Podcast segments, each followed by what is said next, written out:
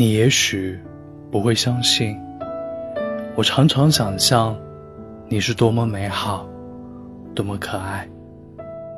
但实际见了你面的时候，你比我想象的要美好的多，可爱的多。你不能说我这是说谎，因为如果不然的话，我满可以仅仅想应你自足，而不必那样渴望的想要看见你。不要愁。老之将至，你老了，也一定很可爱。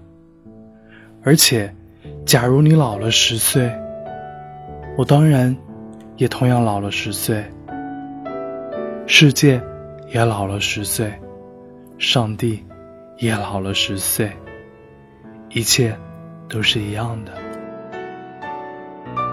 我只愿意凭着这一点灵感的相通，时时带给。彼此以慰藉，像流星的光辉，照耀我疲惫的梦寐。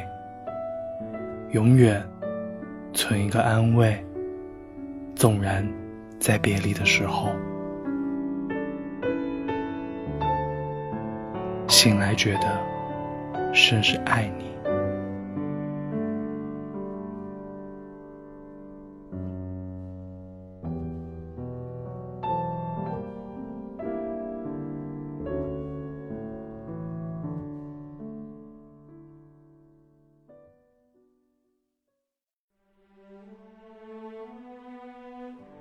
You may not believe that I often imagine how beautiful and adorable you are.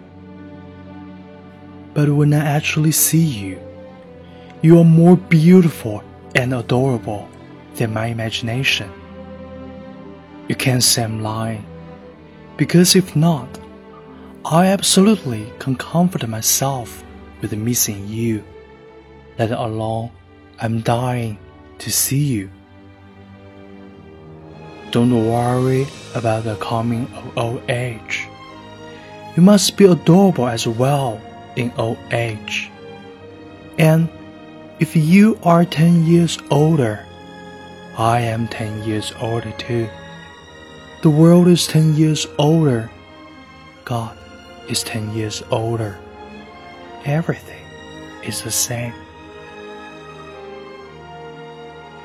I'm only willing to be inspired by this and always bring comfort to each other, like the glow of a meteor to shine upon my weary dreams.